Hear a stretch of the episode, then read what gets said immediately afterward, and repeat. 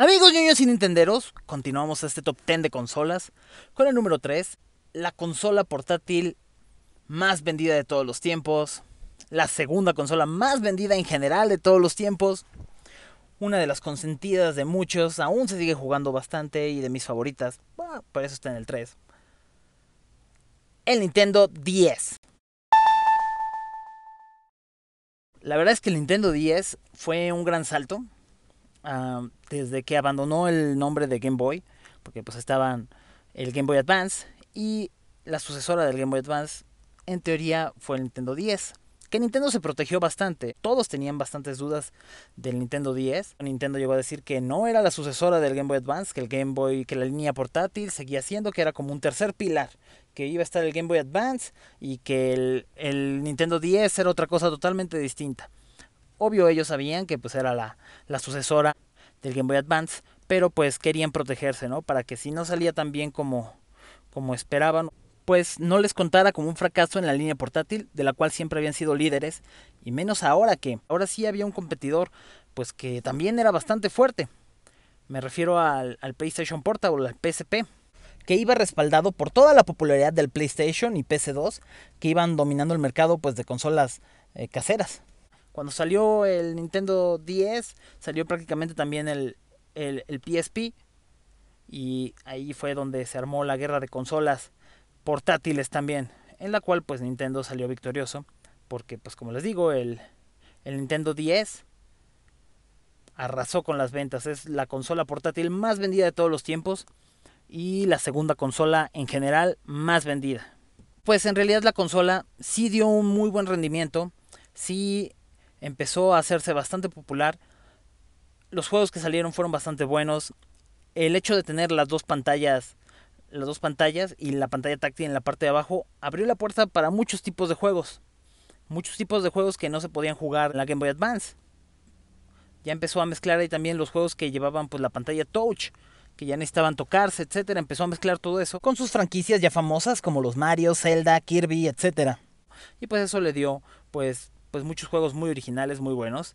Y a pesar de no tener tanto poder, demostró una vez más que la creatividad, originalidad y juegos eran las armas principales y las armas ganadoras de Nintendo. ¿Qué la diferenciaba tanto del Game Boy Advance? Sí fue un, un salto bastante grande de una consola a otra, porque el Nintendo 10 mmm, ya tenía, por ejemplo, conexión a Internet gratuita totalmente para jugar con otros vía Internet. Eso era increíble era bastante bueno y nos empezó a, a, a, llevar a cosas que pues no te lo creías, ¿no? Desde poder jugar Mario Kart con, con más personas, sin que estuvieran ahí mismo contigo, en una portátil. Poder jugar, uno de los que me gustaba mucho era este Puzzle League. Puzzle League con japoneses, con chinos, a la mitad de la noche y que te superbarrieran, porque eso sí me pasó poder jugar Tetris contra otras personas a muchos kilómetros, en fin, o sea, de ahí empezó a, a volverse una locura poder tener wifi, conexión wifi para poder jugar tus juegos contra otras personas, poder intercambiar Pokémon, en fin. Hablando de Pokémon, eran juegos bastante buenos, sobre todo Pokémon Black and White, pues siguen siendo de los de los Pokémon, de los juegos de Pokémon mejor este, mejor rankeados, ¿no? Mejor calificados y pues sí, con justa razón. También nos introdujeron a New Super Mario Brothers, que fue una franquicia bastante buena y la verdad es que vino a revolucionar todo, o sea, salió primero para 10 y después lo pasaron a Wii y empezó a ser una locura. En el 3DS también dio mucha diversión, también en el Switch, pero pues era una, era una franquicia nueva de algo viejo, pero que fue bastante, bastante buena, bastante divertida. Juegos de Kirby que requerían utilizar la touchscreen. Hubo muchas ediciones de, de, este, de Nintendo 10 por ejemplo, empezamos con la Nintendo 10 gorda, que fue un regalo que me dio una novia. Bueno, en mi caso yo conseguí esa Nintendo 10, un regalo que me dio una novia en ese momento y me hizo la persona más feliz del mundo porque no lo esperaba. Era una edición muy bonita de, de Mario de Mario Kart que era mitad roja, mitad, mitad plateada y era hermosa y me gustaba muchísimo esa consola.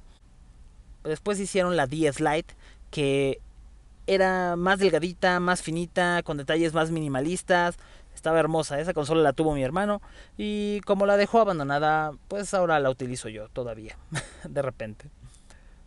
Y después al final hicieron la DSi, que la DSi, por alguna razón mi papá se ganó una Nintendo DSi y es el, el que la tiene. La verdad yo no la jugué mucho, pero sí la llegué a conocer con sus detalles de que tenía ya la cámara, de que podías descargar juegos directamente de la nube, que ya no tenía el slot para el este para los cartuchos de Game Boy, porque algo para destacar importante de esta consola es que si bien era un nuevo paso, este, se mantenía retrocompatible, es decir, en tu Nintendo 10 podías jugar todos los juegos de Game Boy Advance, juegos de Game Boy Color, juegos de Game Boy y todos los juegos de 10.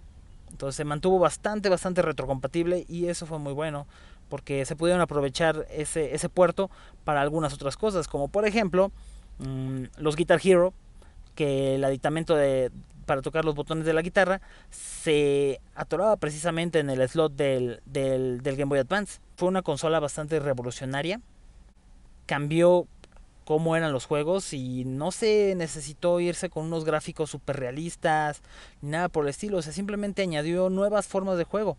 Fue la pareja perfecta para el Nintendo Wii, que también vino a innovar por sus controles. Bueno, a pesar de que estos controles, los controles de pantalla táctil, pues ya eran, ya eran incluso hasta obsoletos los que ocupaba el 10, porque en ese momento pues ya había iPhones, ya tenían, ya eran mucho más, mucho más este sensibles los controles touch.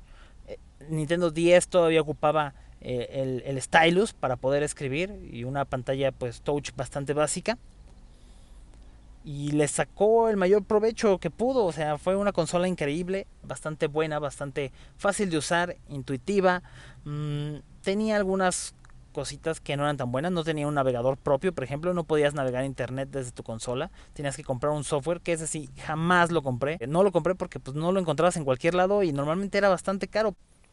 Una consola muy querida por muchos, que en la actualidad se sigue jugando. O sea, todavía hay mucha gente que la juega porque por el tipo de hardware, pues no se han podido hacer muchos ports de, de muchos juegos. Aunque la Switch tenga pantalla táctil, pues normalmente ports de 10 son difíciles. Uno de los que sí se hicieron muchos ports y es un gran juego para jugar en el 10 es The World Ends With You. Salió port para teléfonos móviles, también salió un port para el Nintendo Switch, se pasó a varias consolas. La verdad es que es un juego bastante bastante bueno, pero nació aquí en la 10 y trae un soundtrack increíble. Es uno de los juegos pues un poquito oscuros, ya ahorita ya no tanto, pero en su momento sí fue más oscuro, pero este pero un juego muy bueno para jugar en tu Nintendo 10. Podría pasarme horas hablando de del Nintendo 10 esos juegos, tiene una gran gran gran gran biblioteca de juegos, muy divertida. La verdad es que yo creo que ha sido la consola que más he jugado y ahí fue donde nació mi verdadero amor hacia los portátiles porque dije, ok, mm, el Nintendo 10 te puede dar juegos tan o más buenos que una consola que una consola de mesa. Había juegos buenísimos que para el Wii a veces no eran tan buenos. Por ejemplo, los Pokémon fueron muy buenos y el Pokémon de, de Wii fue terrible. De las consolas más divertidas, más bonitas, cambió totalmente la industria de, de, los juegos, demostró de nuevo que Nintendo con su creatividad y originalidad puede vencer a toda la tecnología que le pongan enfrente.